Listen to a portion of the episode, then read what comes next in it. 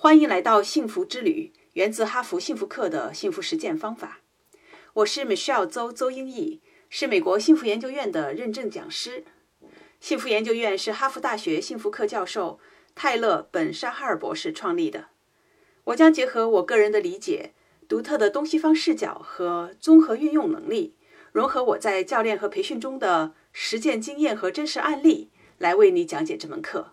希望帮助你提升自己的幸福感，在事业和生活中感觉更快乐，取得更大的成功。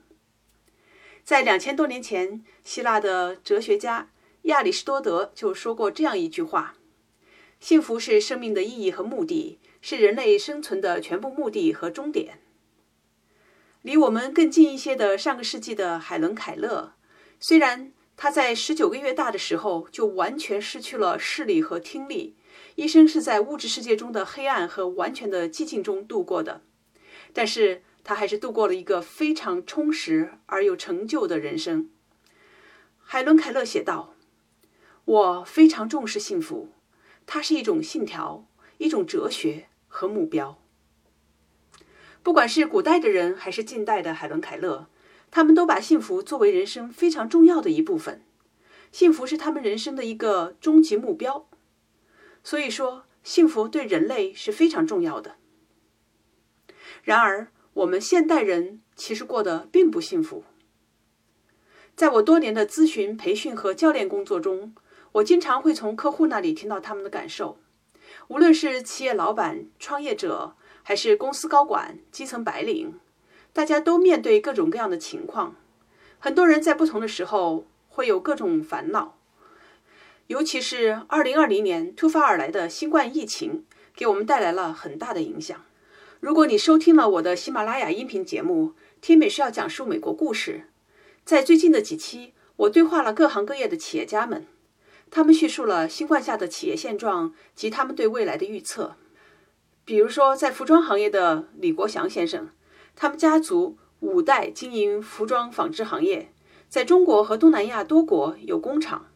产品主要出口到欧美各国，他们的业务做得很大，曾经有两万多名员工。新冠疫情开始后，欧美的订单没有了，业务受到巨大的影响。亚洲的工厂已经裁员了百分之三十五。对二零二一年，李先生也不是太乐观。面对目前的状况，很多人都像李先生那样感到无奈和无助，也有些人感到焦虑和悲观。这些心理和精神上的感受可能会带来失眠、身体的各种不适、人际关系的紧张、情绪的波动、焦躁不安，甚至悲观厌世。其实，在2020年新冠疫情出现之前，我们这些现代人就有相当大的比例在心理和精神上出现问题，生活的不幸福。这里有一些统计资料，我想分享给大家。说实话，当我做这些研究、看到这些资料的时候，我也是非常的震惊。有一条关于中国二零一二年的数据，是发表在当时的一篇论文里。作者写道：“估计中国有一亿七千三百万人患有精神障碍问题，这就相当于每八位人中就有一位受到精神健康问题的困扰，并且在二零一二年时，中国在精神障碍方面的专业医疗并不是非常普及。”有很多人就算有这方面的问题，但是他们并没有去寻求帮助，所以论文作者估计有百分之九十以上的中国人是没有得到专业帮助的。在这里，我们所谓的精神障碍问题，指的是各种各样心理和精神上的问题，包括抑郁症、焦虑症、强迫症、精神分裂症，还有青少年中比较常见的自闭症、多动症、神经性厌食或者贪食，或者上了年纪的人可能会发生的。阿尔茨海默病，也就是我们常说的老年痴呆症，这一系列的非常广泛心智上的问题，我们都把它放在精神障碍这个范围内。在这里，我想先声明一下，因为我个人并不是医学方面的专家，所以呢，这些可能也不是说非常的全面。那我这里呢，只是用精神障碍这个词来大体的概括一下。那有的时候呢，咱们说的这些。问题哈，它并不是特别的严重，所以呢，大家可能就把一些精神障碍的问题呢，当成是心情不好啊、情绪波动啊这些正常现象。那这些现象如果是短期的，那确实就是人类的正常现象，因为我们每个人都会有这种阶段。但是呢，当这些现象持续的时间比较长，并且作为一个个体很难自己摆脱它的时候，它可能会严重的影响到我们人的正常感受和行为。有些情况呢，就造成了极度的痛苦，有些人甚至不想再活下去。来自世界卫生组织的数据表明。中国有五千四百万人受到抑郁症的折磨，还有四千一百万人患有焦虑症。这些资料并不是非常全面，因为有很多的人他并没有得到专业的帮助，也就是说，很多的情况是没有被发现的。中国政府现在也越来越注重人们的心理健康和精神障碍问题。政府公布的目标是到二零二二年底，希望能有百分之三十。患有精神障碍的人能够接受到专业的治疗，也希望从中小学就能够开始注重这一方面的问题。目标是百分之八十的中小学能够配备心理健康方面的专业人员。所以这些信息反映了我们现代人精神上存在的问题。那对于我前面提到的有关中国的这些数据，有的时候大家会想。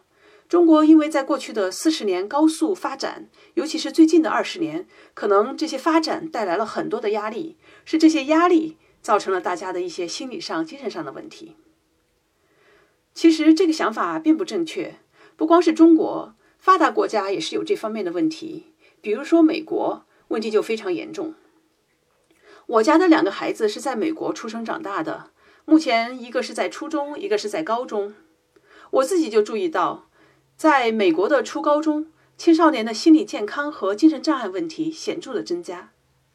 孩子告诉我，自己的同学有人出现了严重的抑郁症状，甚至呢想要自杀。他们这些孩子经常就会在网上，他们之间会互相讨论这些问题。而我家老大所在的学校，去年就有一个高中生自杀而亡，令我们这些做父母的唏嘘不已。我们这边其他的几所高中也几乎每年都会听到这样的自杀消息。我参加过美国针对青少年心理健康方面的培训，这里我给大家分享一组数据。根据美国 CDC 疾病预防控制中心的报告，从2007年到2017年这十年间，美国10到19岁青少年的自杀率增长了86%，自杀已经成为美国10到19岁。年龄段人口的第二大死亡原因。如果我们看看抑郁症等其他精神疾病的情况，美国国家精神疾病联盟会的报告显示，在2018年，美国每五个成年人中就有一个经历了精神疾病的困扰；在6到17岁的儿童和青少年中，每六个人中就有一个在2018年里有过精神障碍方面的问题。那发表在美国心理学会变态心理学杂志的一篇论文说道，从2005年到2017年这十二年间，12到17岁的美国青少年抑郁症的增长率是百分之五十二，并且百分之五十的精神疾病是从十四岁开始发作的。这个数字我并不感到惊讶，因为12到17岁是在中学里了，初中和高中。和我前面自己观察到的情况是相吻合的。这些数据让我意识到，心理问题和精神障碍问题目前非常普遍，也越来越令人担忧。这也导致了很多人去考虑这个问题：是什么造成了我们现代人的这种状况？美国有很多学者进行了这一方面的大量实验和研究。早在1999年。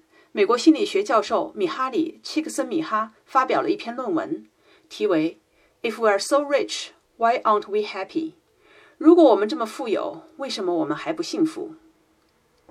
这位教授经过研究和实验，最后得到的结论是：物质的拥有和我们主观上的幸福感之间的关系是模糊的。也就是说，物质的富有并不能导致人们幸福感的提高。并不能让人们感觉到幸福。一方面，物质和人们的幸福确实是有一个基础的连接，就是说，如果人们在物质上非常的贫乏，连最基础的生存问题都不能满足的话，那么这个人会感到不幸福。但是，当底层的温饱问题、生存问题解决了之后，并不是说你物质上越富有，拥有的东西越多，你就能够感觉越幸福。所以他得出的结论是，物质的富裕并没有带来幸福。这又引申到下一个问题，也是很多学者在考虑的一个问题，就是怎样才能活得更幸福？这个问题非常值得我们关注。这也是为什么哈佛大学的泰勒·本沙哈尔教授创办了幸福研究院，也是为什么我想把《幸福之旅》这门课带给你。好，总结一下今天的内容：幸福对人类是非常重要的。然而，无论是在中国还是美国等发达国家，我们现代人生活的并不幸福。幸福不能通过拥有更多的物质而提高。今天留给你一个思考问题。你认为现在越来越普遍的精神障碍和心理问题是什么造成的？最后，我想通知大家，我将在微信群里进行公开课和解答问题。你可以扫描文档中的课程小助手微信二维码入群参加。另外，因为《幸福之旅》这门课是个侧重于实践的课程，你在行动中能够真正的体验到自己的变化，所以在课程设计中。我在第二和第三大部分尝试一些线上工作坊，帮助有兴趣的朋友参与到一个个小小的社区中，和志同道合者一起深入探讨，互相学习，互相鼓励，结伴同行。你可以扫描同一个二维码入群，然后在群中我们会通知大家如何加入我们的线上工作坊。好了，今天我就讲到这里，明天我们进入第一模块。学习幸福和自我的关系。